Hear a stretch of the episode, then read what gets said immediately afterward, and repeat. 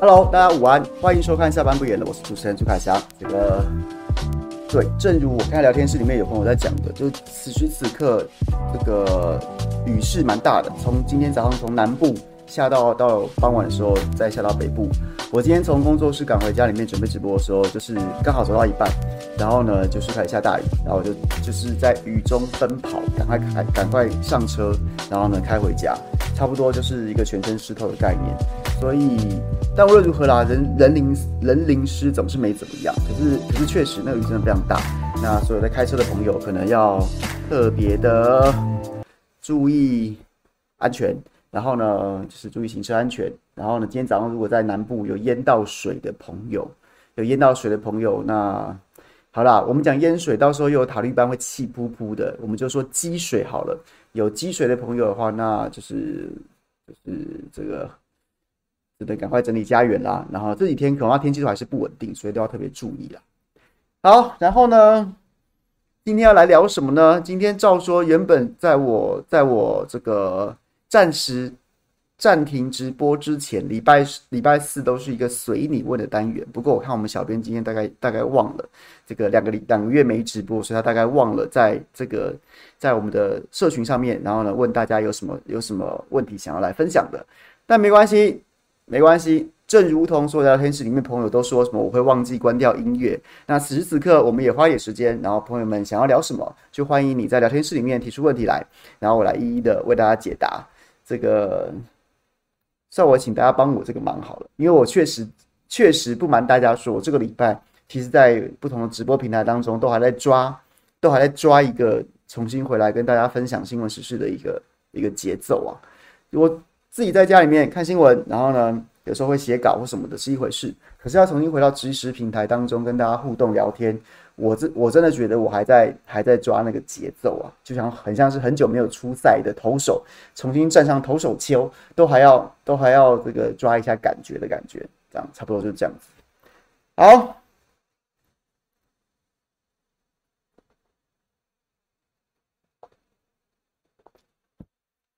前进 TV 说聊徐巧芯跟黄智贤哦。我觉得稍微爬梳一下脉络，大家就可以知道说，我觉得黄智贤其实，即便在政治上面，就是跟跟韦哲其实是切割了，就是经常他们在政治上面都会表态互相切割，但是看得出来他们其实他们兄妹其实感情还是不错，而且其实黄智贤每每到了关键时刻，他基本上都还是会帮他哥的，对，所以对就是这样子。你看几个关键时间点嘛，比如说在二零一八年的时候，那时候。那时候，二零一八年三月的时候，黄伟哲他在台南市长的初选当中胜出，那黄智贤就很高兴的 po 了一篇文章，讲说什么这个我跟我哥约法三章，然后呢不能贪污，然后不能辱没祖先，不能挑起社会的仇恨对立，然后约法三章，所以还是恭喜黄伟哲。可是二零一八年三月的时候，那时候黄伟哲在高雄市长呃台南市长初选获胜的时候，那时候黄智贤是这样说的，因为黄智贤那时候其实在中天主持节目。然后那时候他的节目的风格其实就是鼓吹一国两制啊、和平统一啊、什么什么之类的这些东西，这些东西。那当然跟黄伟哲在台南选举的时候，不免有时候对手也会。其实，在更早之前，在更早之前，然后呢，其实就有对手就拿黄智贤来攻击黄伟哲，那黄伟哲就就公开讲说什么他们要断绝兄妹关系。但说是这样说，恐怕也没有真的断绝，只在政治上面做一个表态。那所以当他哥获就是获得民进党的初选胜利之后，黄伟那个黄智贤就 po 了一篇这样的文章。那如果你再去查，你会查到说，在二零一八年十一月那时候，在选举的前夕了，然后黄伟哲那时候也被攻击大创案。大家知道大创案就是黄伟哲在立法委员时期的时候，他的主任疑似收贿，然后就跟大创的这个商品卡关啊，然后有收贿这样的，我们就不赘述细节，兴趣朋友可以自己去参选参参阅这个案子。那最后呢，他的这个主任，这个这个。是有有有罪的，但是黄伟哲呢，因为说他不知情，他完全不知情，所以呢，他就没有被判刑。那但是还是大家都一直讲说，哎呀，最好是啊，最好是你都会不知情啊，什么什么之类的。但但是黄世贤就在二零一八年十一月选举当月当月，然后呢，就是写了很大一篇长文，讲说这个对黄伟哲涉入大专案这件事情，如果他有贪污，我第一个叫他叫他退选呐、但是这个逻辑不合啊，不合逻辑啊，什么什么之类的，然后就有写了一大篇。然后到了二零二二年七月的时候，那时候是这一次的告这个台湾上选举的时候，然后谢龙介呢又再次的、再次的，就是针对桃山宴灵骨塔案指控黄伟哲。然后呢，这个黄世贤又再次 po 了 po 了一篇这样的文章，讲说什么这个谢龙介没有证据啊，都是只有业者的单方面的说法啊。谢龙介要拿出证据，但是我我是我是支持这个检调要比照当时民进党在追杀调查林姿妙县长的这样的力道去查黄伟哲。可是其实你就会看得出来，这篇文章字里行间就是一个小打大帮忙啊。他的意思就是说，查查查，比照林之妙，好好的去查黄伟哲。但其实他他他他要写的东西是说，是说谢龙介没有证据啊，谢龙介没有证据啊。哎，话说谢龙介当时是找出那个自首行贿黄伟哲的业者，但是黄智贤在他的在他的脸书文当中是说，这叫做没有证据，只有业者的说法。没有证据，所以你就知道他其实是一个小打大帮忙的概念。那这一次，这一次徐小新是是是真的是就是他就是盯着盯着这个沙伦的科学园区去打黄伟哲，然后去打王定宇，然后呢是原本是对他们两位校正，那所以之前又跳出来了，讲说什么徐小新你不不监督柯文哲什么什么之类的。那我觉得有两个脉络啦，一个脉络确实是。就黄世贤、邱毅这一挂，然后可能还有蔡蔡正元吧。过去他们在政论节目就是走得比较近的，然后呢，在国内政治上面，他们的立场往往也是比较接近的。然后就是就是，就在讲说，反正就是，反正黄世贤早先就写了一篇，讲说什么徐小新就不针不针对柯文哲监督啊，什么什么之类的。然后就在这个时候又去去打徐小新，所以我我个人是比较倾向于说，看起来又是一个小，就是有一个在帮他哥解围这样子的一个状态。可是原本我还不会觉得，原本我会觉得说黄智贤本来就是一个自走炮。可是，可是黄伟哲突然拍了一个影片去接他妹妹的球，而且还胡说八道、颠倒是非，是非可以这样颠倒吗？你就不由得会觉得说，哎、好像真的兄妹有一点这个一拉一唱。因为黄伟哲在影片当中说什么，国民党最近是不是太弱了？有些小鸡还去黄智贤的脸书上面吵架，去蹭黄智贤的声量，这基本上应该算是颠倒是非了吧？你说徐小新去蹭黄志贤的声量，这完全这个太颠覆一般人的想象吧？所以我就觉得，哎、好像让我觉得原本没这样想的，后来觉得好像真的是一搭一唱，大概是我对这件事情的看法。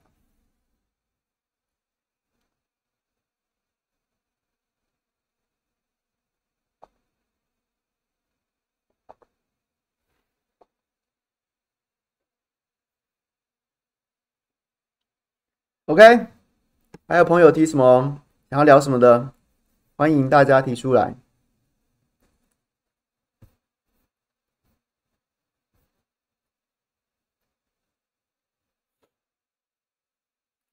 徐小新不怕黄智贤背后的深蓝老年粉丝票吗？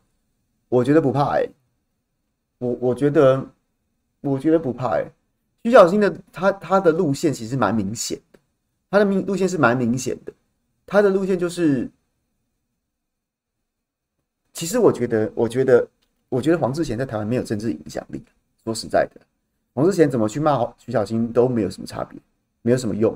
就像邱毅也没有什么政治影响力一样，他去骂什么金普聪，他去骂什么钟沛君，其实也没有什么政治影响力，只是就是让人家觉得很烦，就是一种怼个屁呀、关你什么事啊那种感觉。对，所以我我我不觉得徐小新会担心黄智贤背后的什么什么政治影响力。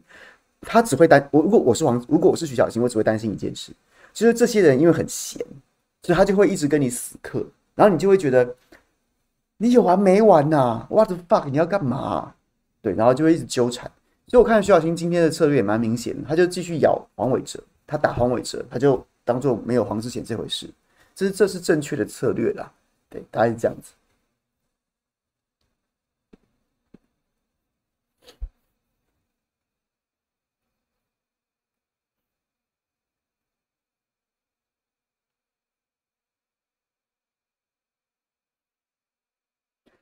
郭台铭最后会参选吗？我今天早上跟猴子哥直播，我好久没有跟他聊天了。那他其实，猴子哥一直都是脑子非常好，然后笔很厉害的人。可是呢，毕竟他是平面记者出身的，他有时候这个口条不是那么辩捷，这是实话。但是我这两个月没有没有直播，然后呢，猴子哥也有自己的在某在我们一个友台有一个自己的这个主持的直播时段，我觉得他今天的口条明显进步很多。那当然，最重要的是，我还是非常钦佩他的脑袋跟对世事的观察。他的想法跟我蛮接近的，我还是觉得郭台铭不会选。就是我觉得郭台铭，当然他主观上面非常强烈的要选，可是他终终究没有参选的客观条件啊。就是好了，我讲白话的，就是我觉得他还没有疯到要选。他再怎么想选，可是实在没有这个条件。我还是我还是心中觉得他没有疯到这种程度，还是觉得他没有疯到这种程度。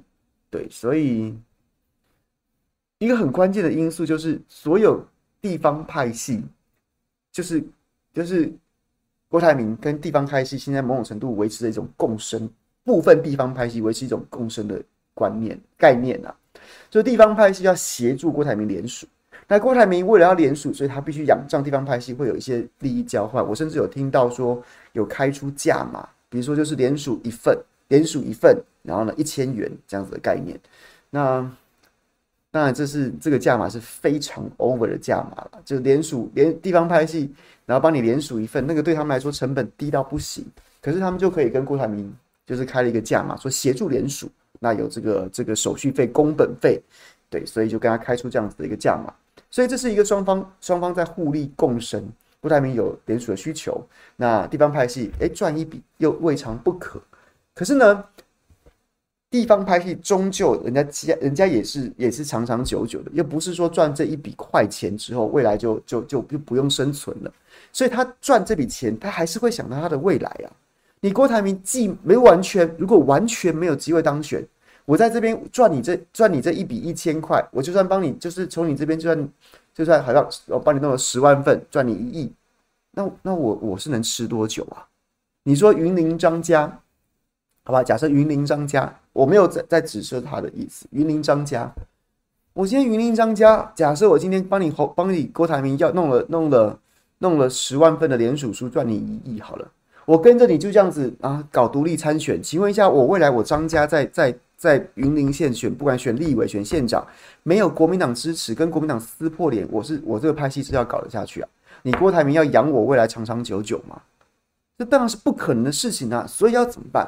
所以第一个是，第一个是你郭台铭，除了你现在要给我我能够到手的利益之外，你还需要还需要我要看到你当选的机会啊！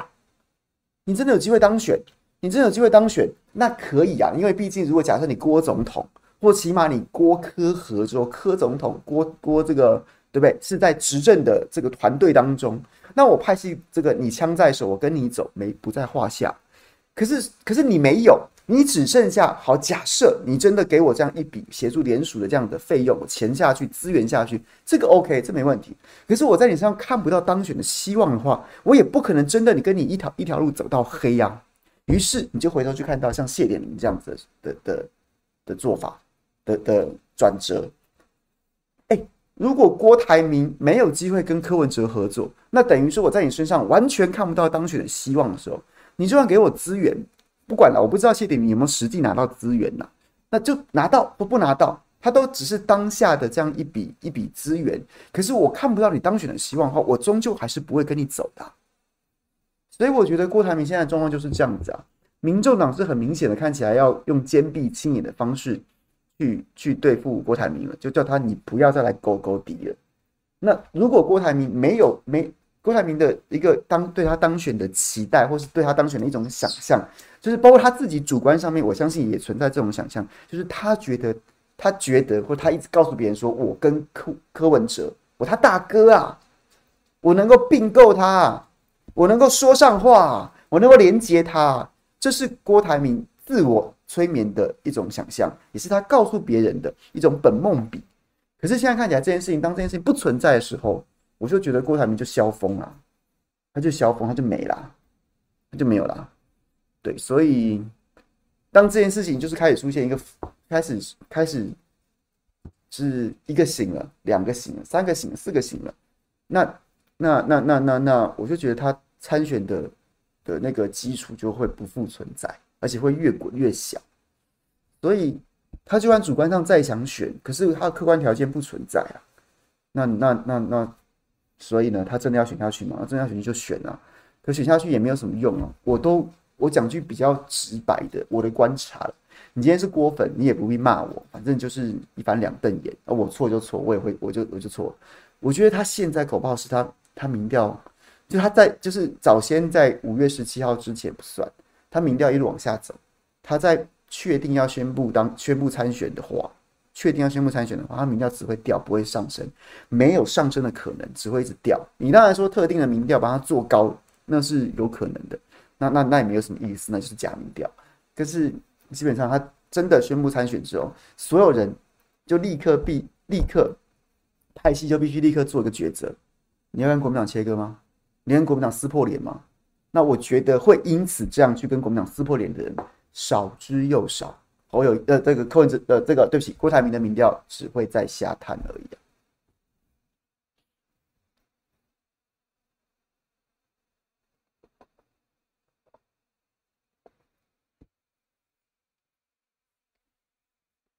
OK，我这样讲是有点直白啊，新杰林，不好意思，我是真的比较直白一点。所以我觉得我是我是不想要在那边讲那些五四三的，然后呢，就是。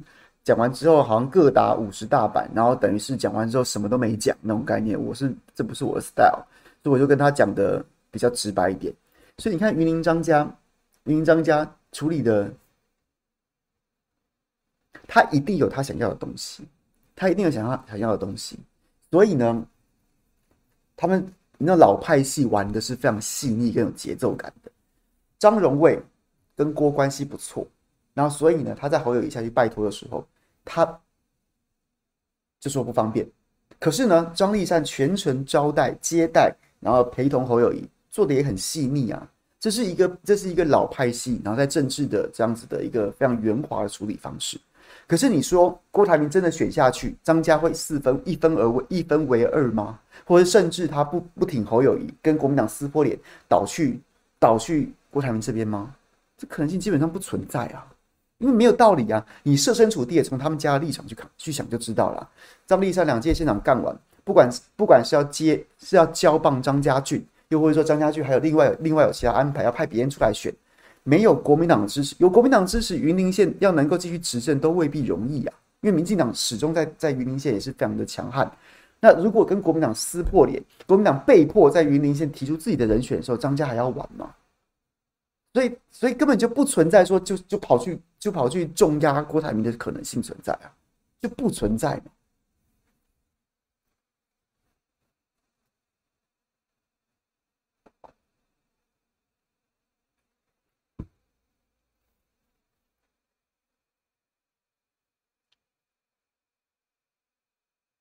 是啊，我觉得张家相对来说真的算是比较比较对中央事务有有一些野心企图。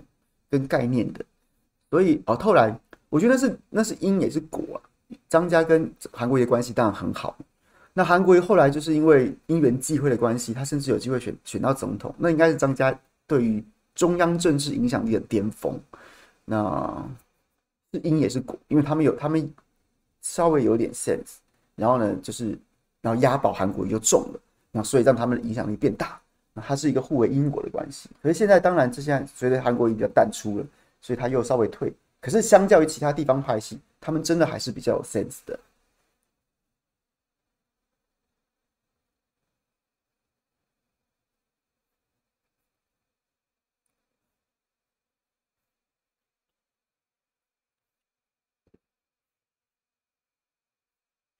对于蔡正元批判金小刀有什么看法？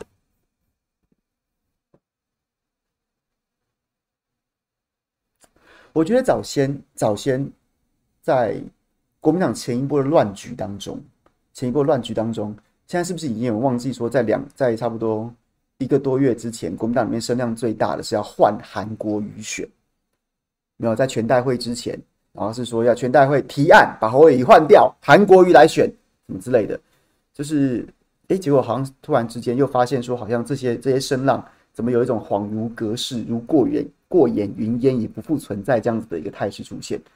那我觉得早先的乱局，就是很多不同的人都想要在这一局当中找一个上车的机会，又或者是说他成为某些人的代言人，那某些人急的可能想要求上车，又或是想要求分配。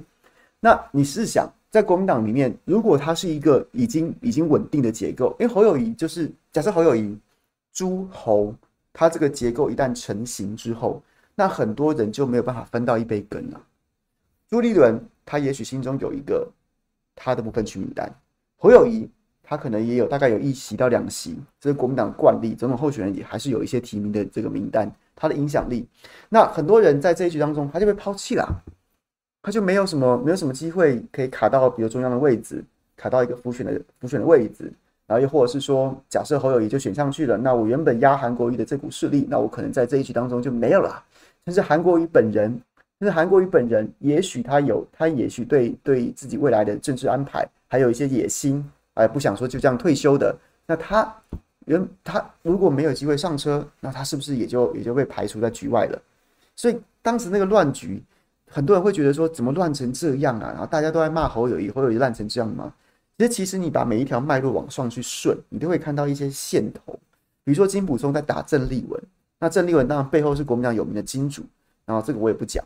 这个这个这个其实报纸都写了，那他就是透过透过要拱韩，其实就是想要在这一局当中，我还没上车啊，我没上车啊，那将来我的人，我我我也想想挺的人，我有想说的话，可是问题是侯友谊好像不鸟我啊，侯友谊还打我啊，那怎么办嘞？那于是就用推寒的方式，一直在塞拢猴，塞拢猪，哎，我要上车啊，我要上车啊，就这样子的概念。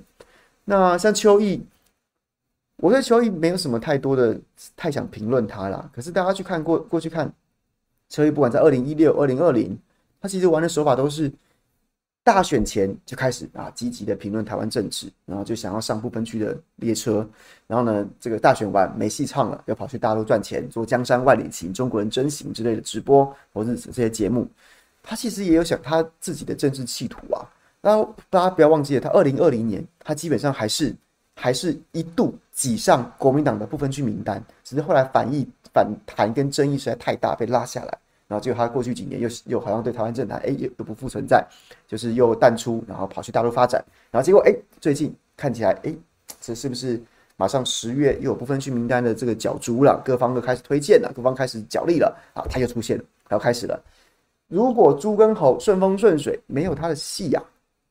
但是如果如果哎天下大乱，对，说不定对某些人来说就是一个形势大好，所以这样的这样的局面又出现了。那所以他怎么可以怎么可以让这个局面就是这样稳定下来呢？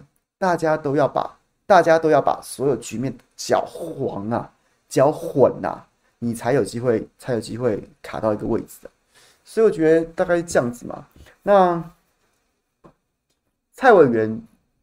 当然，我觉得他的影响力跟跟邱毅这些人当然不同，不是不可同日而语啊。他确实比较有多一点影响力。那就我的就我的了解，就两个嘛。一个他背后其实也有一些朋友在拜托，也有一些朋友在拜托。第二件事情就是他跟他在国民党里面其实跟金也是有一些恩怨的。那那些恩怨，我觉得大家可以去查一个关键字，叫做中隐啊，中隐。我这个这个我我没有直接跑过这个新闻，我是听人家讲的。那中间的中间的水很深，所以我不好乱讲。但有兴趣的朋友，你就去查一个关键字，叫做“中影”，就是就是就是拍电影那个中影。那当年他的买卖官司的时候，其实蔡正元跟国民党中央当时的国民党中央是有一些是有一些角力的。那对，这话说说到这，有兴趣的朋友就自己去。Google 搜寻，自己体会一下这其中的奥秘吧。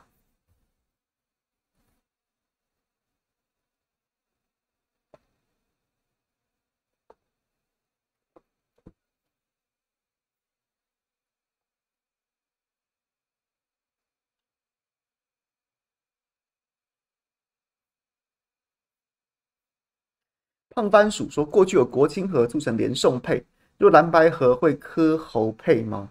若非绿整合会柯侯柯郭配吗？感觉各党本位主义都很强，确实啊，很难呐、但是我觉得，我觉得社会压力会让他们必须要谈的，不可能完全不谈的。因为社会也会觉得，你民众党支持者也会觉得，也会觉得，因为柯文哲到最后如果真的没机会当选的时候，那那那那所以怎么样呢？就是会有死忠的支持者觉得没有关系，我就是要投柯文哲一票。那也会有人觉得，就是就是不管你今天当选不当选，我就是要投你一票。我这这是我对新政新政治的想象跟信仰。那可是也会有比较务实的会觉得说，诶、那你们在野党为什么不能坐下来谈一谈？对，我觉得那个压力还是大到蓝白都不可能抵挡的，一定某种程度它是必须要有一些整合的尝试的。Hikari 很开心又有凯强的分析可以听，谢谢你。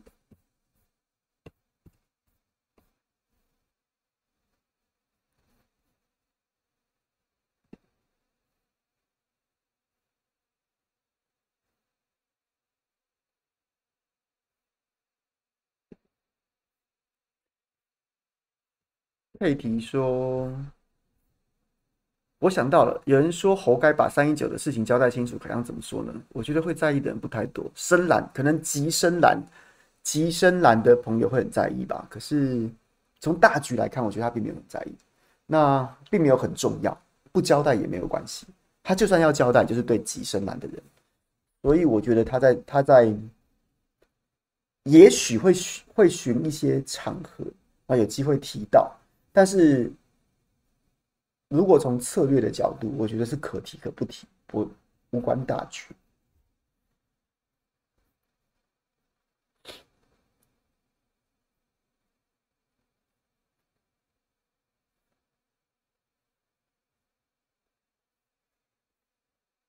潘 A，经商侯友谊是博士吗？九月以后会不会变成学伦案？应该不会了，应该不会了。潘 S 可以声明不做负的蓝白怎么整合？很难。可是，可是我觉得时间还没到，可能再晚一点。现在，现在，现在选战的期待就是因为郭台铭的关系，所以大家都在都在等啊，等你，等你，等你，这个郭董，你到底要干嘛？你要干嘛？然后呢，就是我虽然我虽然心中是觉得说他就是强弩之末，他就是最后一搏。但是，但是他终究还是得把他想要做的事情做完之后，一切尘埃落定嘛。因为他现在就是在，就是在那边，就是在那边，就是这些动作都对国民党会让国民党有很多不确定性。所以，国民党里面，如果如果觉得自己上不了诸侯金这班车的人，他还是心中某种程度会会看着锅说啊，这个锅这边是不是能够卷起千堆雪，是不是有可能造成一些形势的改变？所以他们就不死心，他就不会回来支持孔。支持侯，或是不会回来，或是说他要支持柯也无所谓。但是大家都会对郭还有一点，还有一点就想说，看你要怎么玩的时候，那一切就不会尘埃落定。所以侯跟郭就不会回落到他们原本基本的实力。大家懂我意思吗？就是郭还在那边，还在还在还在还在努力的时候，然后呢，就是很多机会主义者，或是很多观望者，然后他就是到最后没戏唱了，他可能要挺侯的。所以说，我就是不喜欢侯的，到最后挺郭的，很挺柯的。那这些人都还没有尘埃落定，所以呢，大你要谈的人，侯会一直看着柯的实力到什么程度，柯也会看侯的实力到什么程度。如果最后最后民调在未来几个月出现变化，那柯是柯是第二名，遥遥领先郭的时候，跟跟遥遥领先侯的时候，那个谈法跟如果侯如果郭呃如果侯爬上来跟郭跟柯在伯仲之间的时候，那个谈法又会不一样。那现在就是因为，就是因为这这一池春水还在乱搅当中，所有事情都没有尘埃落定，所以双方都不是真正的实力，或者是说都还没有到一个，就是就是回落到回落到基本盘的时候，我觉得还不到谈的时机啊。所以你现在讲说怎么谈，我没办法告诉你怎么谈，因为等到那个时机成熟的时候的那个时候的民调是什么状况，或者那时候的实力是什么状况，我觉得都都还很难说，对。所以，所以现在这一局就是等郭台铭，你到底要怎样？然后呢，他也许他也许就是不选了，啊啊，也许我就是要连署。那连署之后，他的那个那个气势是怎么样？然后派系或者说他的连署的一个状态，然后又是怎么样？这些都会都是一个动态的过程，大概每一天都会有不同的改变。虽然我个人是不看好，可是他终究得把这个程序走完，把这个把这一些进程都走完。然后大家才是到了翻牌，就是就是现在很多障眼法，很多烟雾弹，还没有到那个最后，就是大家准备翻底牌，你有几两重，你有几斤几两重，都得掏出来给人家看的时候，还不到那个时候，所以现在没有办法预测会怎么谈。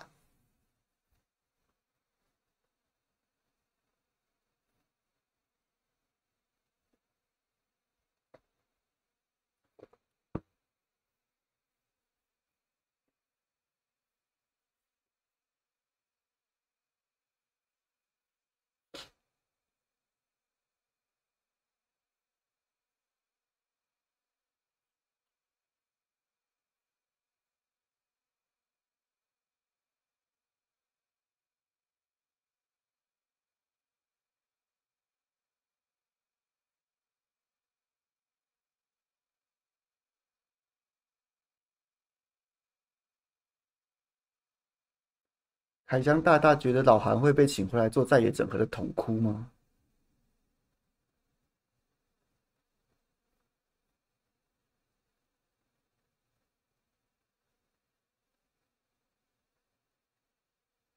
我不觉得韩国瑜有什么有什么实力去做在野势力整合的统哭。韩国瑜其实选项也不太多，早先那一段时间就是很多人在那边拱韩的那些都是纯粹来乱的，纯粹来乱的那些人就是在背后。鲁霞要求上车的，韩国瑜也不存在任何，就是韩国瑜没有筹码，韩国瑜没有筹码。如果韩国瑜就是韩国瑜的政治下一步，除非他自己要再回来选举，可他就算再回来选举，他也会遇到跟云林张家一样的问题啊！你不背民进，你不背国民党的招牌，你是选得上什么事情？那所以你要跟国民党决裂吗？你要人家已经现在国民党已经已经这已经提名了侯友宜了，那所以韩国瑜还有什么选项？你要揭竿起义造反吗？所以没有啊，所以他他回到国民党当中，他最佳解，他的政治最佳解就是跟国民党谈到一个好的拥抱的价码。对啊，就是拥抱，他没有没有太多选项啊，你揭竿起义，你什么都选不上啊，你就只是鱼死网破而已啊。那那所以你要利用那些你还有的影响力做什么事情？就是谈一个好价钱嘛。那我觉得韩国瑜是做到这件事情的，他帮他自己做了一个最好的解的的的选择。那接下来都都是都是都是都是政治上面的送往迎来了。那你说他真的有什么实力去做在野整合的统哭？那他是能跟柯文哲开什么价吗？啊，他能他能够决定国民党不分区名单？他能够决定国民党的区域立委要怎么样怎么样怎么样整合怎么样礼让？还是说他能决定未来的内阁？如果选上的话都不行啊。所以我觉得那些都是很多名嘴，就是我有时我也我也有看到一些新闻，有些名嘴就是一直在讲喜欢讲韩，那是因为韩国瑜还是到现在都还是某些人的流量密码。可是那些都根本都不是实话。他到现在还在讲这些两种，一种就是他把韩国瑜当成流量密码，什么事都要蹭韩，把韩讲进来，就是抓特定的人；再不然就是他的政治判断力非常的低落。对对于权力的流动跟运作是一点概念都没有的，才会在那边瞎讲韩国瑜怎样怎样怎样。对，OK。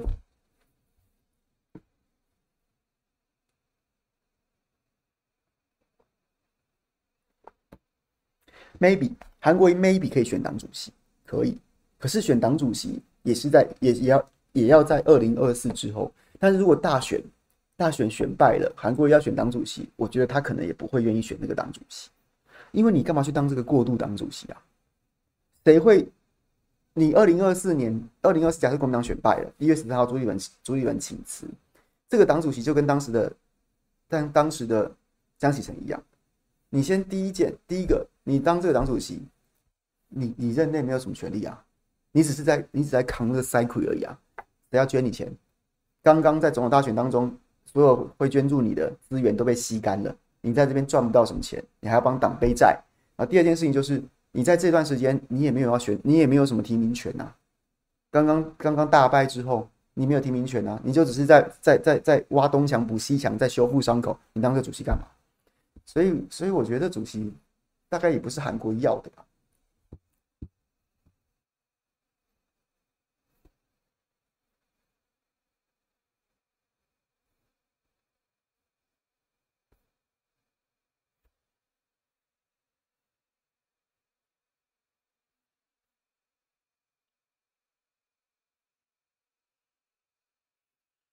我真的就是刚 Kimoman 那个问题，我再延续一下，就是常看我直播的朋友都会知道说，我对于政治的想法就是我。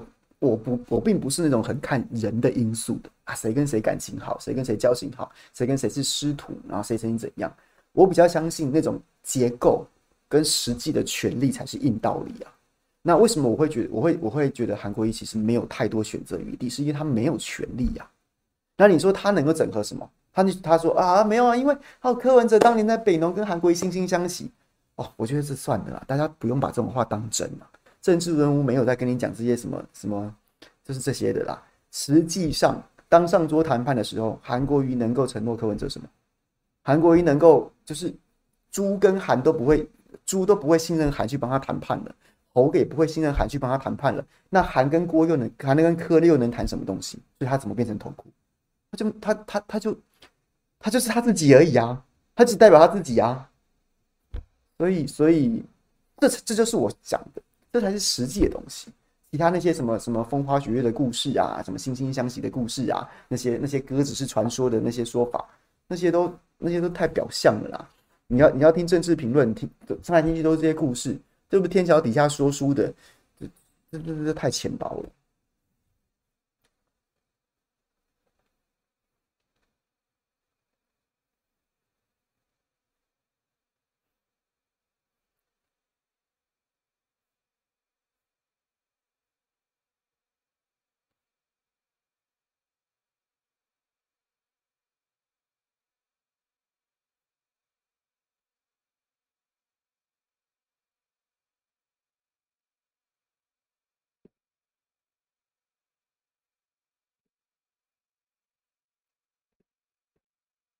Nancy，谢谢你听小编的，谢谢你。所以可以声明不做负的蓝白怎么整合？我觉得再看一下，还不到谈的时间。Kelly Lin，侯的能源政策有加分吗？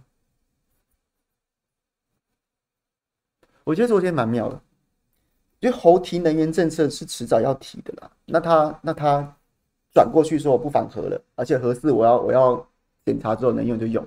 那当然，在一些细节上面，包括我个人也会觉得你太慢了吧？你二零二五年、二零五零年才说要等于是核四两号两两个机组都要运转，然后到了二零好像二零三零还是四零啊，然后才开始要，然后二核二核核一核二核三才要重新重新上线，然后太慢了吧？可是无论如何，应该说选举是这样子嘛。侯友宜的问题，早先的问题就是明明摆着。都知道你有几，你有你有一些问题，就是你身上有几个伤口在流血，锅的问题，然后呢，小鸡小鸡或是党内整合的问题，然后还有像是你一些过去过去岁月静好，然后呢，在核能政策上面的问题，还有你两岸政策的问题，都看得出来这些伤口在流血，可是大家却不能明白你在五月十七号被征召提名之前为什么不做准备，然后五月十七号被征召提名之后的将近将近一两个月的时间，你也不你也不。不不想办法止血，大家理解吗？就是侯之先好侯早先让人家觉得你莫名其妙的原因是不是不知道你的问题在哪里，而是我就身上看到你有四个四个碗大的疤在不断的啵啵啵啵的流血，可是我却看不到你做止血的动作。合理的做法是你在征召之前那个高深莫测的样子，我以为你已经做好准备了，结果学结果没有。你五月十七号被征召之后还是那个死样子，而且你还在继续流血，你也不止血，你做了一些很奇怪的事情，包括去跟吴子嘉参合，搞一些五四三的，不知道在讲那讲那些东西要干嘛，讲什么治安？哎，扣扣扣，市长，你的两岸跟和你的两岸跟能源在流血啊，你的你的整合，你的党内整合还有郭台铭的因素在流血啊，你没有，你跑去跟他讲说你是你是什么哦，我是什么治安战警，讲他干嘛？不是不能讲，可是那是当务之急吗？你身上在流血的伤口，你都你都你都不去止血，你在想什么东西？这是侯友谊早先的问题。所以为什么我相对相对于很多朋友，我我还蛮支持金溥聪在帮侯友宜做执行长的事情是做做的不错的，是因为他对症下药处理了几个，其中至少两个伤口了。第一个是核能政策，你说细节当然可以挑剔，包括我个人也很不满意，觉得你的时程安排的太慢了吧。但是他面对这个伤口，开始试图要去止血这个伤口，那有什么错？第二个就是他党内整合的问题，一大堆人摆明在扯你后腿啊，摆明摆明在扯你后腿，然后呢，摆明了就是就是就是在在脚踏两条船。那那金溥聪就杀后杀杀罗志祥杀鸡儆猴，那这也是处理伤口啊，有什么错？然后呢，一大堆人就开始骂金溥聪。我觉得，我觉得那些人被处理的人，或是说原本在伺机而动，想说这个天下大乱，形势大好的，像邱毅这样子的人，他去骂金溥聪，我觉得合理呀、啊。但是，一般民众你怎么会看不懂他他在想什么呢？因为金溥聪来了之后，邱毅这些人就没机会了。他原本想要把侯友谊搞到哦，最好侯友谊我骂侯友谊骂到侯友谊来拜托我，但是金溥聪在就没这机会啦。那结果一般民众的一般民众也跟着也跟着这些人去去骂去骂金，你有什么毛病啊？对啊，我是我是看不懂，我是看不懂。对，当然大概就是这样子。那所以侯友谊开始做对的事情啊。很多人讲说，哎，朱凯阳你是不是是不是什么八百万网军费用给你了？没有，我可我可没有拿到。如果如果有机会的话，哎，那不然还是分我一点，分分点奶水，我是我是很乐意啊。但有就有，没有就没有。我就纯粹从从评论的角度，我就觉得侯友谊做的事情是对的，他开始做对的事情了。那你再怎么讨厌金溥聪，可是他作为侯友谊的竞办执行长，他没做错事啊。他他就开始处理这些这些侯友谊应该要早就该处理但没处理的问题。那一般民众你骂他干嘛？除非啦，我知道有些朋友是觉得说，哎，侯友宜就直接被气饱就好了啦。哎呀，边缘化就边缘化，就直接大家都去挺柯就好了。是，也有很多朋友，包括我的很多朋友都是这样子，所以他们就觉得啊，赶紧补充你在那边，就直接让侯友宜就是直接直接下课就好啦。可是就是因为金帮了侯，让侯不会下课，甚至看起来有一点反转的趋势，所以很多朋友就在就是就是在为这个批评。那那大家看懂，看大家要看懂吗？我是觉得那个直接下课的的趋势已经止住了啦，然后也不太会可能会出现了。接下来就是等郭的事，在郭这一局当中，柯跟侯都会采取，都会各自采取一个，你知道，就是大家有没有看过电影？飞这个飞机准备要迫降的时候，然后呢，不知道是硬着陆还是软着陆，然后大家要准备准备撞击，然后结束之后，结束之后，在这个撞这个准备撞击的姿态当中，然后呢，看是怎么样让锅的冲击降到最低，然后锅。自己这个动能结束停止之后，然后接着才是重头戏，深水区会逐渐开始上场。现在还没有到那个时间点。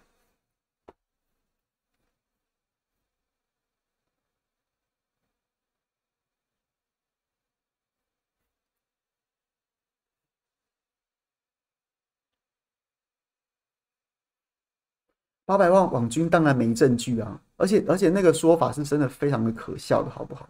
有点有一点政治 sense，或是对真正跑新闻认真的人都不会相信这么白痴的话，真是很白痴啊！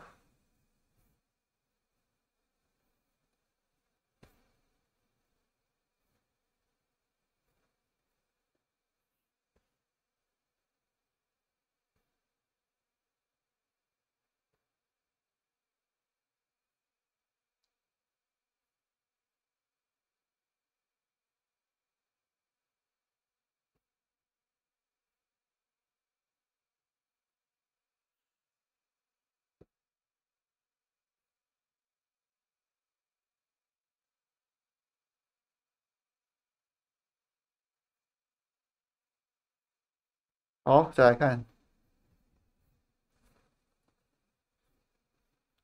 圆圆，柯跟郭不可能配吧？请问柯会支持九二共识吗？如果不行，应该会应该跟侯跟郭去组吧？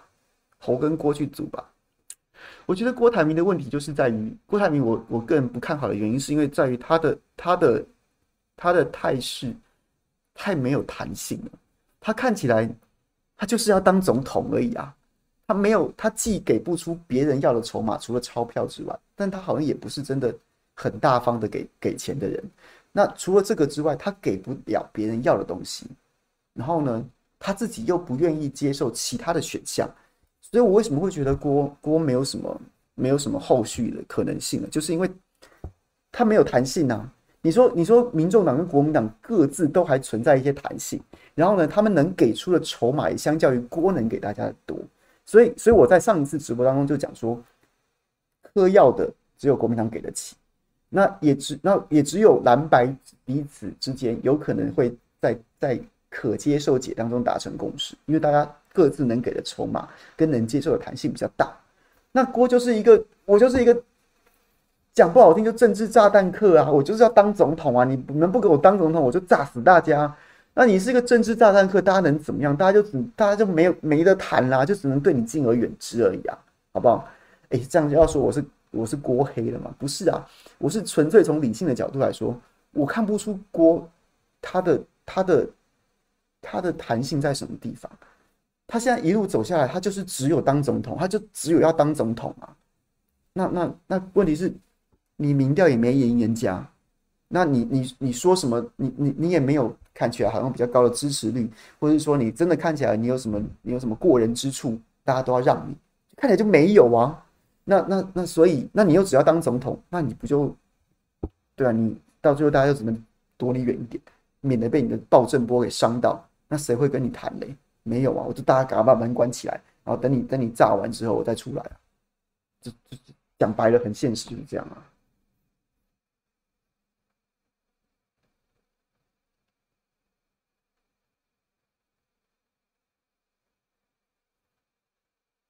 Teresa，谢谢，谢谢你。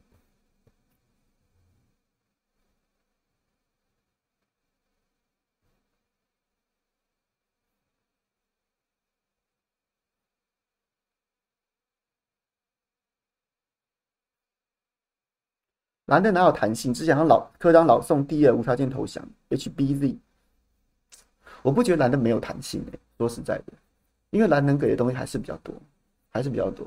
那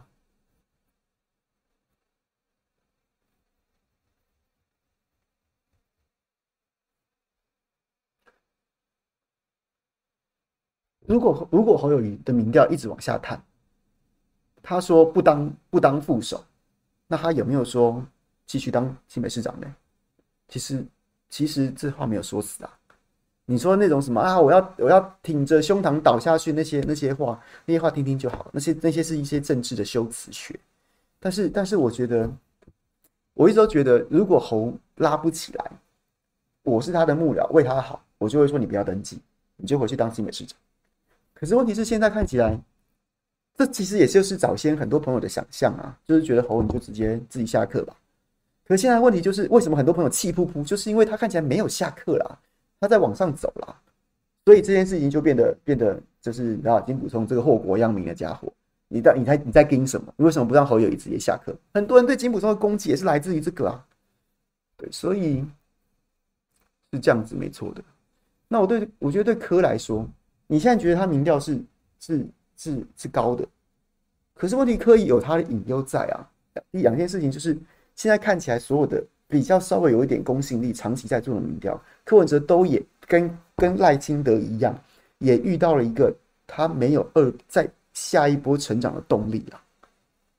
你看柯文哲所有的民调，所有的所有的，就是他选到现在所有的表现，都既都系于他个人的魅力，但是他像他现在看起来就没有一个再次成长的动力啊。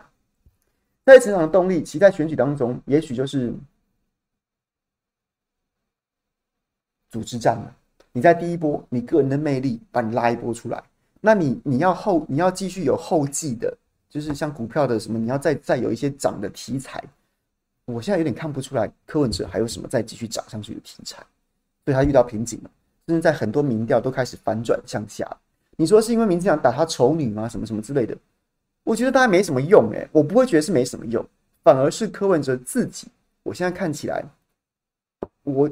我是真的想不出来，他有什么再往上走的一些动力，就是就是就是看不出来啊，就是他的个人魅力让他走到现在这个高度，但是要再再上去，好像就看不出来有什么题材了。还是有没有朋友可以跟我分享说有什么我没有看到的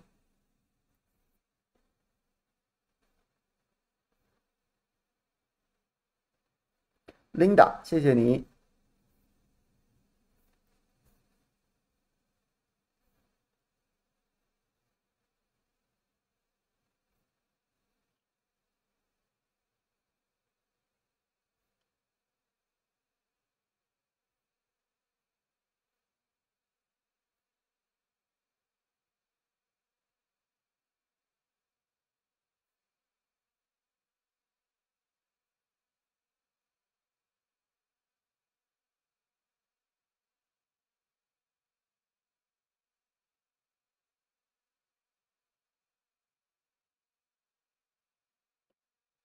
柯的问题就是这样子。到目前为止，我觉得他选举选的真的不错。可是问题是你仔细去思考，柯文哲的选举到现在为止，全部卖的都是柯文哲的个人魅力，全部卖的都是个人柯柯文哲的个人魅力哦，除此之外没有了。然后，但是柯文哲的个人魅力边际效益已经开始在减少，减少了，而他的政策一直在出错。比如说，举例来说，量子震荡，柯有政策，愿不愿意睁开眼睛看而已。我昨天有看到一个，二零三零再生能源要达到百分之四十。我我听了之后，我下巴掉下来。我前面讲，我觉得侯友谊的能源政策我也不完全满意，我觉得太慢了。可是柯柯文哲在在侯友谊抛政策的当天下午抛一个说没有，我二零二二零三零年我的我的我的能源政策，我的再生能源要达到百分之三十百分之四十。第一个，现在现在在此之前，大家都在骂民进党的二零二五非核家园是燃煤百分之五十，然后呢？再生能源、呃，天然气百分之五十，再生能源百分之二十，还有三十是这个燃煤火力发电百分之八十，再生能源百分之二十，基本上这样子的概念。结果呢，两个问题，第一个问题就是现在只有八点三，剩下两年只有八点两年多只有八点三趴的再生能源，明显再生能源是做不到在二零二五年达到百分之二十，做不到，做不到啊！现在已经有那么多光电弊案啊，风电就在那边，就是对不对？大家很多外商也是捞了一票都退出了。所以达不到，结果呢？二零二五年达不到百分之二十，然后柯文哲昨天突然抛了一个，在二零三零年他达到达到百分之四十，我不我不能理解耶，这个政策是怎么形成的？他说侯友宜的要重启合一缓不济急，我们在二零三零年就要再生能源达到百分之四十，你怎么做到啊？你还要去哪里插太阳能板啊？你还要去哪里插风机啊？这个我真的不懂哎。我真不懂你，抛这个东西是是是怎么回事啊？我我都不要讲那么难听的话，这这不这这是大跃进吗？民进党已经到了到了吃铜吃铁，简直都是跟跟外商签不平等条约了。到现在就八点三，你说你当两好，假设你跟你当选，二零二四年，你你第二任的第二年，第二任的第二年，二零三零年，你就要达到百分之四十，哎，这这随便喊的吧？这是不是喊错数喊错数字啊？这个有点太夸张了。然后再来就是，再就是，第一个做不到，第二个是我们哎、朋友很多朋友，我们都是一起在公投当中就一起在一起来讲这个议题的。大家总知道还记得那那个字吧？那个关键字吧，叫做机载电力吧？机载电力吧？我们那时候针对说这个这个风风电跟光电。它因为它不是稳定的机载电力，所以它本来就不能不能。你明这样一直讲说你你要多少趴多少趴，然后你把它当机载电力，问题是晚上没有太阳能啊，夏天没有风啊，那那那所以所以它怎么能当稳定的机载电力呢？所以一旦再生能源达到百分之四十的时候，那请问一下，我们我们还有稳定的机载吗？我们还有稳定的机载吗？那我们前面在那边站民进党说我们需要稳定的机载电力的时候，那就现在侯友谊讲说他二零五零年再生能源到达分达到百分之五十七，然后柯文哲说他在二零四零年二零三零年再生能源达百分之四十。那请问一下，我们我们对于机载电力稳定供电的渴望，你们两个是在在跟我，你你那你要告诉我啊，你你打算怎么做？所以所以这就是问题，这是一个问题。那我觉得柯文哲第二个问题就是。我觉得柯文哲在国防外交基本上都在胡说八道。他今天不是讲了一个什么中共犯台怎么办？哦，他组建网军，然后去瘫痪瘫痪对岸的基础设施，瘫痪对岸的什么高铁啊，然后什么网站什么什么之类的。我真的觉得，我真的觉得柯文哲的两岸外交到底有没有老师啊？为什么要让他一直一一而再再而三的胡说八道？他不会，他不如不要讲哎。你去跟你去跟中国。或是说跟俄罗斯，哎、我不知道、欸，这稍微有点国防常识，或者对这个世界上面的这些、这些、这些、这些国防啊相关议题有心有有理解的，都会知道中国大陆的骇客有多强吧？当，俄罗斯骇客也很强，都会知道他们的骇客有多强吧？所以中共犯台怎么办？我要组建网军，瘫痪对岸的基础建设，你疯了吗？第一个，这不会是解方。第二个，这叫做有点叫做自曝其短。你讲这些东西干嘛？然后再来，那再来又来讲些，再来又讲些什么？什么每次来讲说什么？我的国防，我的两岸国防战略是要让习近平不敢打我，习近平打我，他就有可能位置坐不住。他讲好几次，每讲一次，我都会私讯陈志涵或是曲阜讲说，叫他不要再讲这个了，好不好？他在攻杀小啊！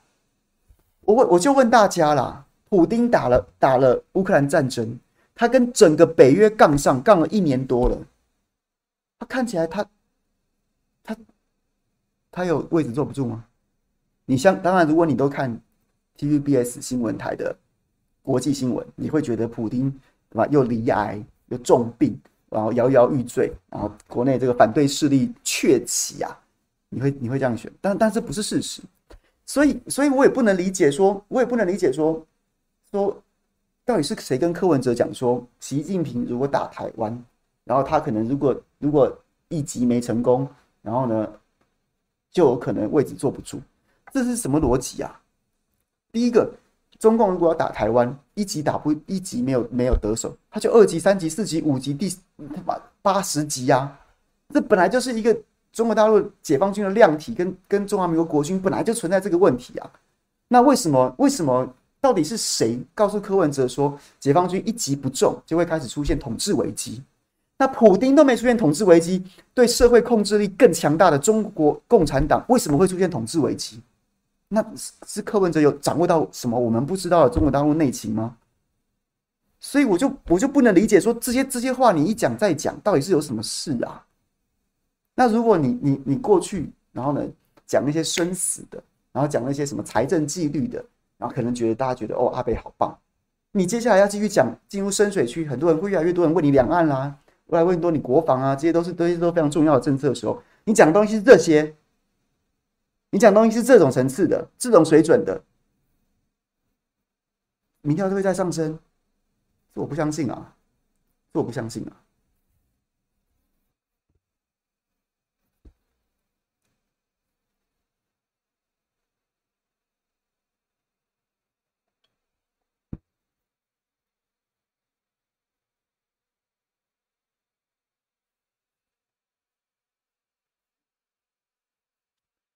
很少讲哦，说很少讲了。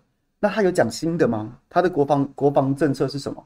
国防跟跟这个，比如说两岸之间的从战略角度来，除了从政治政治的角度，然后呢，就是除了在政治的角度，然后讨论什么九二共识之外，那他真的两岸国防的战略是什么？就没了。他讲来讲去就是这些啊，没有别的啦，没有别的啦，就是这些啊。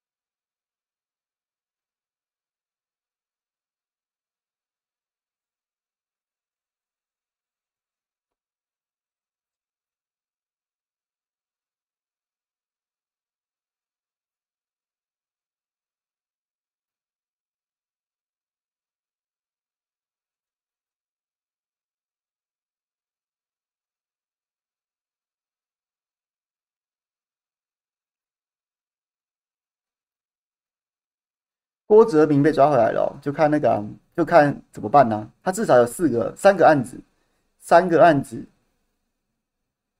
没有，就是就是可能他是关键关键的被告，或是或者是起码他甚至还可以做证人，就看敢不敢办吧。我觉得如果真的办下去，八八会馆有机会水落石出。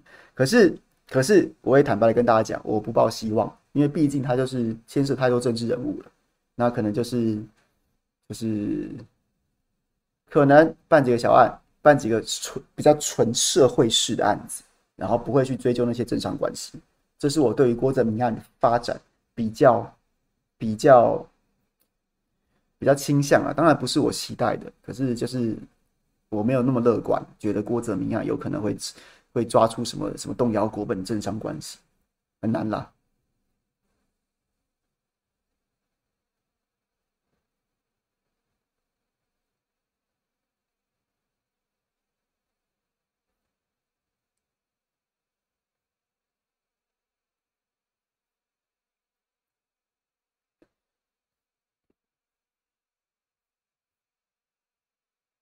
内心不喜侯，胖番薯说：“内心不喜侯，是因为他表过韩国瑜，而四大公投，投侯的不在意吗？只是好奇或如何放下。”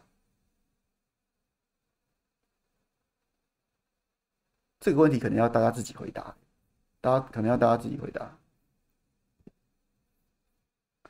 凯翔 YT 都看谁？其实我没有在看 YT，我都在就是如果没在工作的时候，我可能会在看书。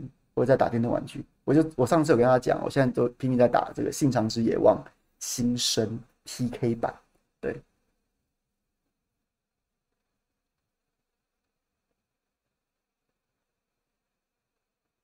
虎口泉四郎，请问凯翔，为什么会有哥这阵子盲目批评侯友宜？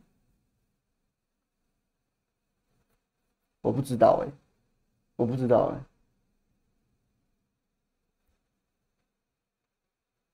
柯文哥还有在支持韩国瑜选总统吗？那如果支持韩国瑜选总统的话，他当然觉得他当然就怎么怎么样都看不顺眼侯友宜吧。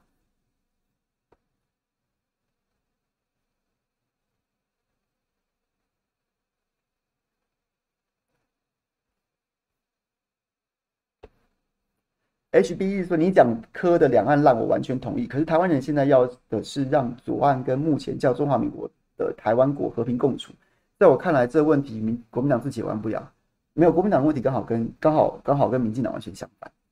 两岸论述有两个重要的，有两个重要的充分条件：一个好的两岸论述，一个有用的台湾论述。一个就是对岸接受，一个就是台湾人民接受。台湾人民接受，你才有机会当选；那对岸接受，才有才有才有，它就才是一个能够稳定两岸关系的的论述。这点大家可以理解吧？那过去过去的问题就是九二共识。对岸接受，台湾人民不接受，所以国民党倒了。那现在两岸的危机在于说，民进党讲的那一套，就是就是就是准台独吗？还是说就是就是借壳上市，借中华民国的壳上市的这种台独理论，新的台独理论，或者两呃两中论、两国论或什么的？那他就是台湾人民可以接受，但是民进党，但是对岸不接受，所以就造成两岸现在的问题。那那我不知道，那 HBC 你觉得柯文哲是在这两个，就是这两个这两个圆圈的交集中间点？就是好的两岸论述。那你觉得柯文哲的两岸论述是具备了哪一个条件？具备哪个条件？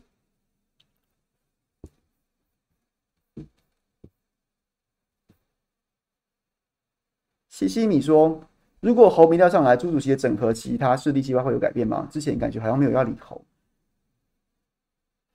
我觉得朱现在也拿不准，朱侯柯郭都在看呢、都在看情势。前面前面。”讲过了，我就觉得他起码要到九月九月中下旬之后，就是可就是，也许郭台铭真的开始走了一段连署，然后呢，我觉得那个状况会逐渐明朗，就是连署真的很棒，哇，情势就改变了，连署真的就就是无疾而终，哎，那又是另外一种局面。但是无论如何，这个这个都要走完，它就像是政治上面的政治上面的，就是。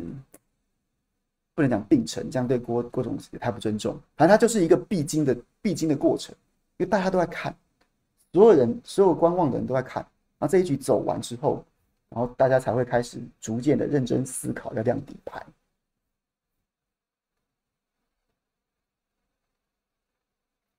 普乌说：“怎么看罗志祥指控侯办买网军攻击他？我觉得这件事情在逻辑上面是完全可笑的。”那罗智强看就请他自己拿出证据来吧，不然我看他大概也拿不出什么证据来，所以他后来也没有再讲什么了。对，就这样。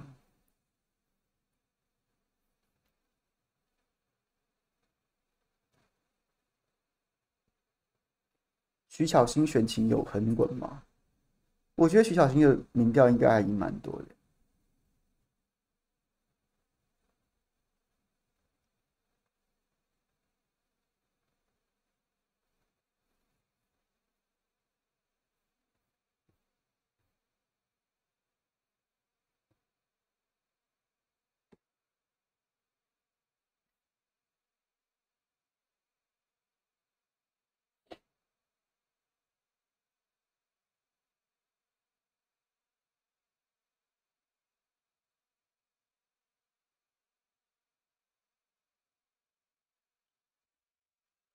网军不是这样看的。其实跟大家讲，简单讲一下网军，没有人现在没有人在买网军攻击的了，因为这太白痴了。你今天跑去跑去人家的板上面，然后呢找人骂他，这这这这这这这这这，这一看就知道，这一看就知道是操作的啊。那你来骂我，我我我用我会把你封锁就好了。你花钱然后买网军，然后对方只要把我封锁，那请问一下，我是业我是我是买网军的业主。我会不会觉得说，哎、干这太白痴了吧？那我花这笔钱好像很不值得、欸，哎，哎，我跟你钱下去，然后他把我他把你封锁了，你还你就没戏唱了？那请问一下，我买这个网军要干嘛？又或者是说我找人去骂你，我找人去骂你，那我想要干嘛？我想要骂爽的，还是说我骂你之后你会怎样？没有啊，就哎、花网买网军要用钱的，要用钱的时候，你就会去思考，你到底想要做什么？你买网军去去人家网去人家脸书上面骂人家父母，请问一下，你试想一下，这可以达到什么目的啊？这可以达到这可以达到什么目的？就完全没有啊，完全没有啊！今天我真的很讨厌你，很讨厌你，然后我想办法要弄你的时候，结果呢，让你一个幕变成在那边讨拍，那我花钱去买网军，然后让你讨拍，那我会觉得我神经病，我花这什么钱啊？所以没人会花钱这样用网军的啦。好，HBZ，你懂内，我先回答你问题，没听懂我意思。两岸目前根本没有交集，什么两岸真的都骗人的，连嘴上要讲讲要统一台湾都不接受，还有什么能谈的？那所以你的意思就是说不用谈吗？可是现在总统大选之后，不是大家都在讲说他要谈，他要谈吗？每个人都说要谈呐、啊，柯文哲也说他是对岸能接受的人呐、啊。可是问题是。你说你对岸能接受，你可以去开双城论坛。可是你今天真的当要要选总统的时候，蔡英文要回答的那张考卷，柯文哲也要回答，那所以他又不用回答了吗？那他如果回答不出来，他就跟民进党一样啊，他就跟民进党一样啊。所以，所以我觉得其实真的没什么，没什么。我不知道这件事情要帮柯文哲辩护什么东西、他其实就是他其实也在在两岸这一局上面，真的就是打一个且战且走，因为他根本他就是一个啊。我不要国民党那个论述，但是我也提不出来自己的，然后就讲一些，就讲一些，因为就是在当市长的时候能过就过，可是到总统的时候，反正还没有到那个时间点，然后呢，就是他在这一局当中就相对缩，然后呢就开始讲他自己想讲的话，可是就是就是这样子啊。可是问题是，老公不会给你这个机会的，真的，你有机会要当选的时候，他就会他就会逼你啦。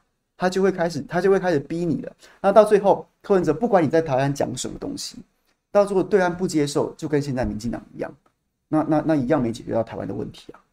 所以我觉得，国民党的问题是国民对岸可以接受，但他有可能选不上。所以侯友宜的难题在于说，在于说他必须要想办法去说服台湾人民。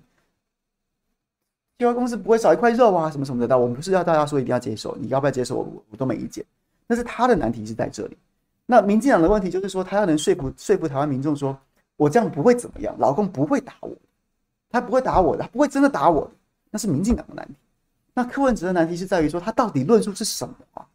他的论述到底是什么东西啊？你现在当个市长的时候，我没有逼你一中。你当个是，或是你你看起来就是一个政治人物，然后呢，我也没跟你当真的时候，你要怎么讲我也无所谓，你啊差不多四四六六可以了，两岸一家亲可以了。可是你真的要选总统的时候，我就问你，你要不要一中啊？你要不要一中啊？那你那你要一中，那台在台湾你可能就掉票。那你不要一中，那那不好意思，你就是民进党，你就跟民进党一样。所以他就是会面对这个真实的难关。柯文哲自己也知道，所以他一直把把这个时间点往后推。所以所以我也不晓得，那不然。这个朋友，你要表达什么？他一定会遇到的，而他现在现在为止，我看不出他能解决这个问题啊。所以，对，那不然呢？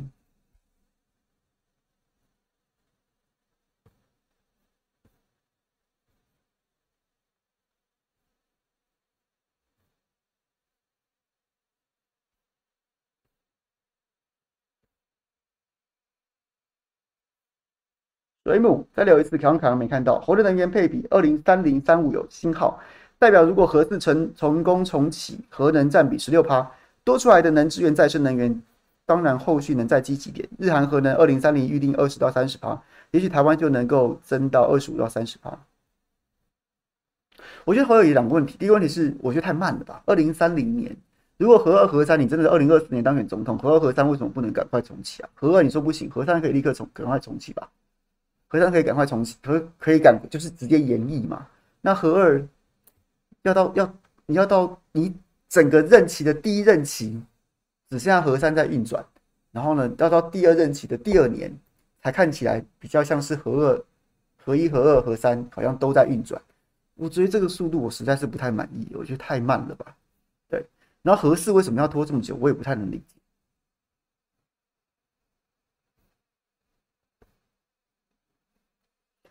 HBZ，我没在辩护，我认为两岸问题真的只有上任台上台才能做，老公也不急着选前听答案，不是，只是绿的才连答案都不用听。错，不光是不光是老公会在选前逼，当他真的有机会当选总统的时候，他就会被逼。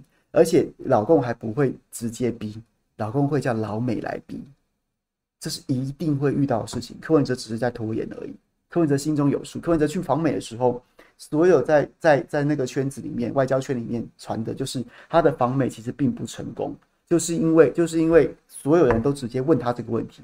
可是柯文哲在访美的，不管在公开演讲或私下讲的时候，都在讲说他对民主的看法什么什么之类的，然后所以让美国人对他印象不佳。就觉得你来跟我们掉书袋，然后教我们民主，然后呢，就是他在他就是在那个学生场合，然后有很多影片讲哦，好会讲阿北，好会讲的。但是那些不是美国人要听的，到智库，然后甚至到到曾经在国务院工作那些那些智库的的人眼中，会觉得你在跟我讲什么东西啊？我是来我你把我当成什么什么水准在糊弄啊？所以这就是柯文哲早先访美，其实其实效果不如预期的问题。就这样。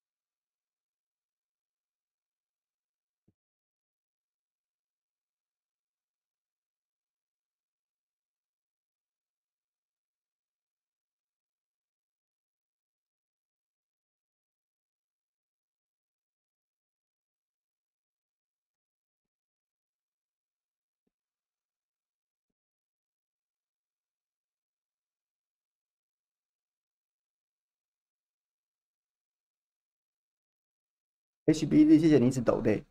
当老美需要台湾接受九二共识的时候，他就会逼台湾接受九二共识。就像大家在他在二零一二年的时候，就逼蔡英文接受，就逼蔡英文，然后就逼王雪红他们就站出来讲说，我们支持九二共识，就这样子啊。那当年二零二零年的时候，那时候美中的情势，然后他觉得蔡英文是他们的最佳解。那在二零二四年的时候，未必当他想要干嘛的时候，他就会逼你讲。而且就算不管怎么样，他都会逼你表态嘛。因为他要知道你到底要干嘛嘛，中国大陆也会在背后叫美国去逼台湾的总统候选人表态，你到底要干嘛？你到底指是什么？你到底是什么主张嘛？这就是这就是这就是台湾选举的宿命啊！你再不满意也没办法啊！你再不满意说说，但是我对对于中国大陆跟美国来说，他就是要知道你要干嘛，他不会让你混到选举选举都要选了还不知道你到底葫芦里卖什么药。所以为什么赖清德现在最近这么努力在洗，说我不是台独金孙，我是政治金童，然后我没有要，我没有要这个，我没有要那个，我要我要坚持蔡这种四个坚持，就是因为他被逼着要表态啊。那我坦白跟大家讲，为什么为什么柯文哲看起来没有这个问题？因为因为美国到现在对他也不太认识，然后也就是也没有在逼他，就是觉得他嗯，反正好像大家到最后当选的几率也不太高，就是这样子而已啊。所有从他访美回来之后，在在在，就是有跑外交线的，然后呢，就是对美国政绩政情有一点了解的，传回来讯息都是美国对柯文哲没什么太大期待，他还是到最后还是回归到两党来看，一个比较熟悉，二来是比较可预测，然后直接就讲说，我们也不认识你是谁，那不然你来自我介绍一下什么之类这样子的感觉。那如果柯文哲的选情很好，到时候他一定也是被逼着要表态的啊。没有混的空间呐、啊。那如果他不会不逼他，就只有一个人家不人家不觉得你会当选呐、啊。所以不然为什么柯文哲，不然为什么赖清德都要表态，国民党也要去也要去也要表态，也要到也要赴美去面试，然后柯文哲可以混到选后再决定，这不可能的事啊。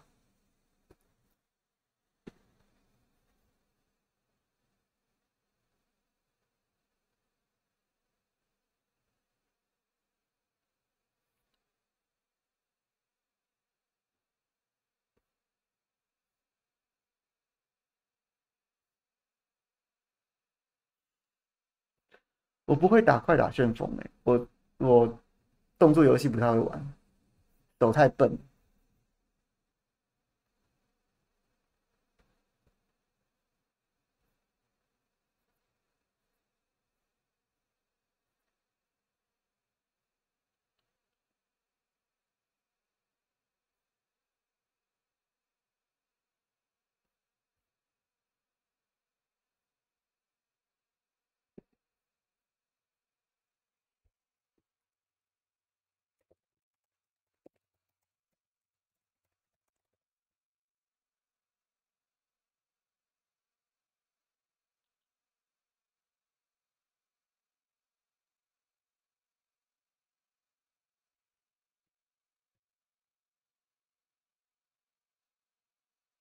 九二共识没有包括两岸追求统一的部分啊，HBZ。我们假设蓝白真的合了，合了都还喊九二，两岸追求统一，反观塔利班固守基本盘，这样选的赢。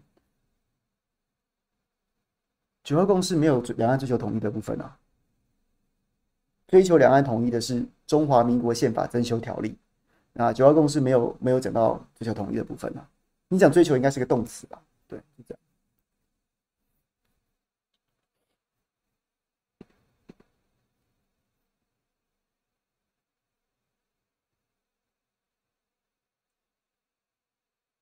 滴滴问我陈芳莹原谅你没？哎，你为什么不愿意抖内呢？你为什么不愿意抖内来问我呢？太没诚意了吧？你是你起码要抖内来问我吧？五千，我就回答你。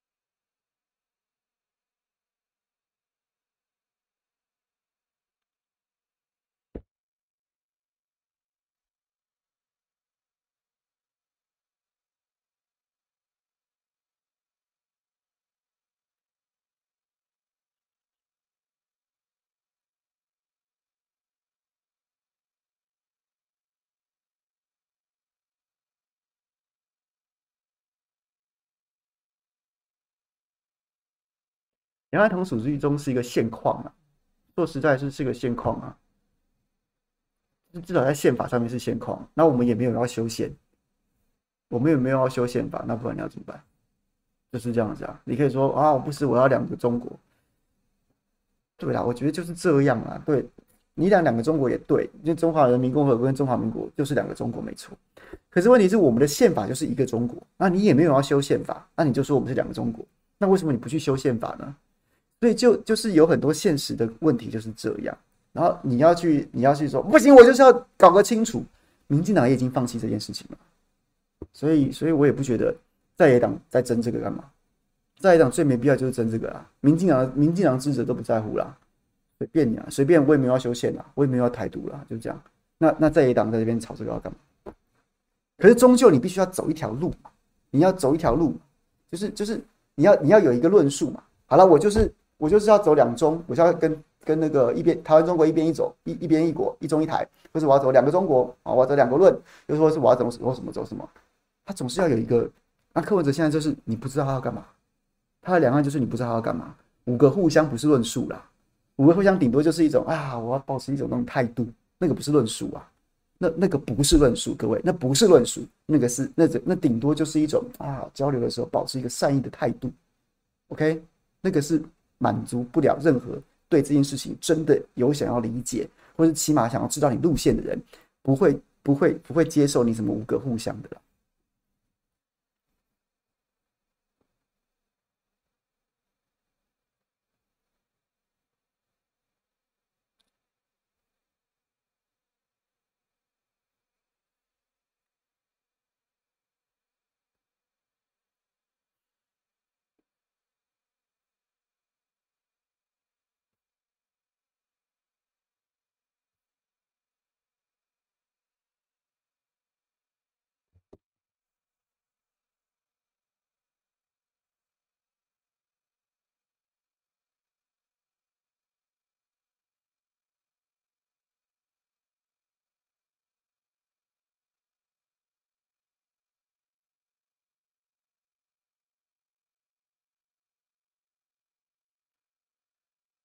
讲出两岸同属一中，选不选得赢？我我不觉得，我不第一个，我不觉得在技术上面这件事情不能处理啊，不能处不能处理吗？我觉得可以啊。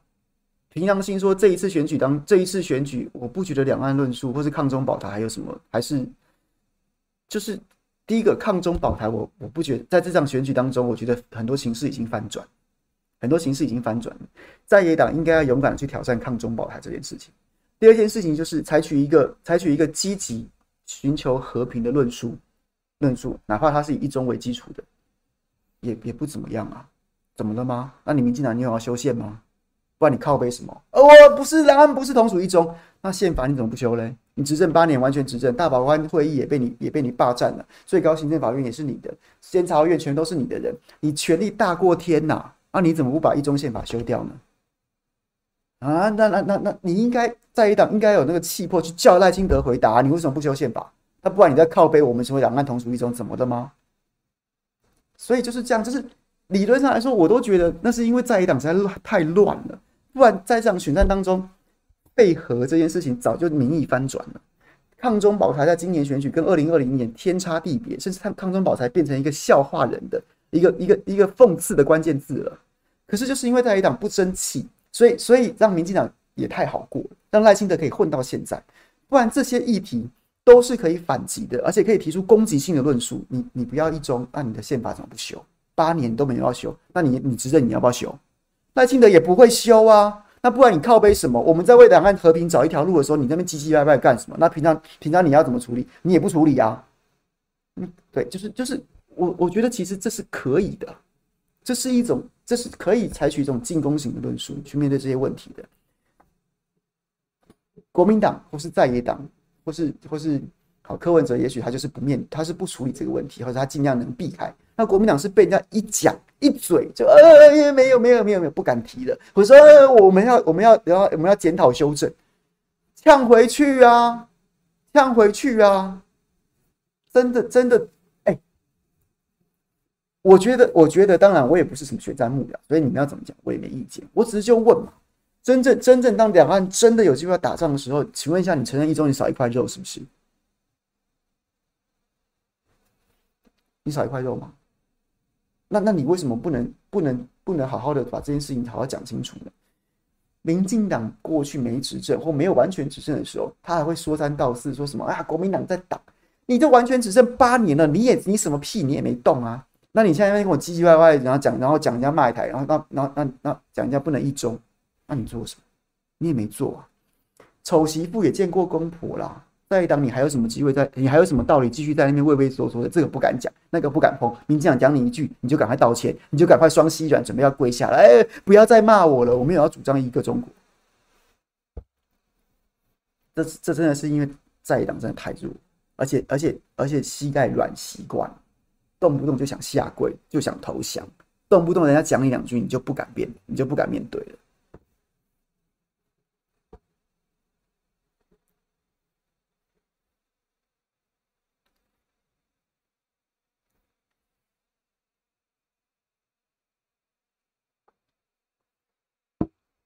我也不是，我也不是，我不是中国人，我不是中华民中华人民共和国人，但我是中华民国人、啊，确实啊，我是所所以你说我是不是中国人？真的要讲的话，我我会说我是啊，我是中华民国人，那你不是吗？那你不是吗？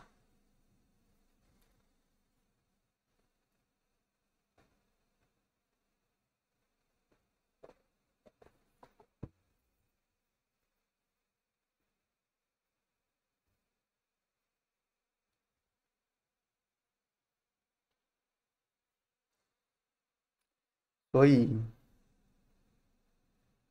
哎，我今天会不会又被当成被被归类为科黑？但其实我不是科黑耶，我就是觉得两百要合了。那所以现在这个时间点就是，反正我们看到什么事我们就讲什么事。我是真的觉得，我是真的觉得那个论述是不行的。侯跟侯，我都不侯不满意。然后呢，柯那个四十趴让我一头雾水。然后呢，两样论述，两样论述。如果你真的叫我应现在立刻选，我觉得九二共识还是相对可行的。满不满意？也许不满意，但是能不能接受？我觉得 Why not？会怎样吗？会怎样吗？对。然后那科的两个人数是真的不行啊，而且他确实就遇到一个，就是就是大家还没把他当一回事，中国大陆跟美国都还没当一回事。然后呢，如果你觉得他这样他这样是过关，我觉得那就误判了，他那不是误判，他那不是过关。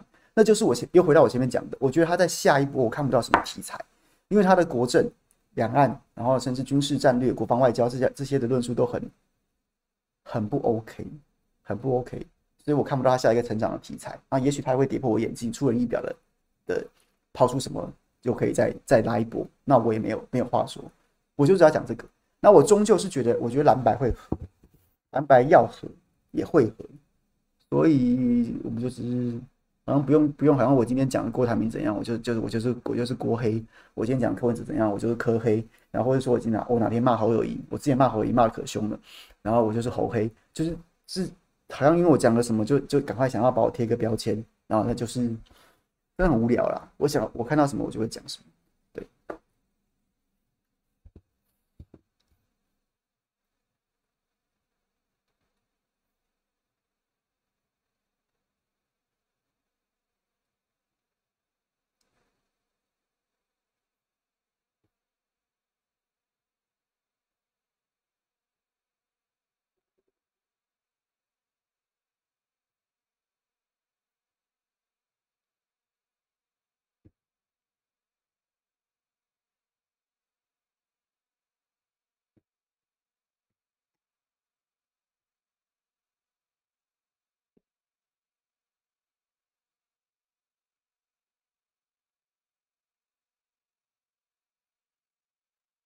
好啦，今天谢谢大家啦，又又讲了一个半小时，又讲一个半小时，非常谢谢大家。这个明天我平常都之前一四啊，那我现在礼拜五也会增加一场直播，有兴趣的朋友，明天小编记得早点帮我们开直播，然后呢开直播的那个链接，然后呢如果可以的话，也可以在可以先请教大家有什么问题想要来讨论，那我们就欢迎大家一起来讨论，那。明天就同一时间五点下班不演了，再会，拜拜。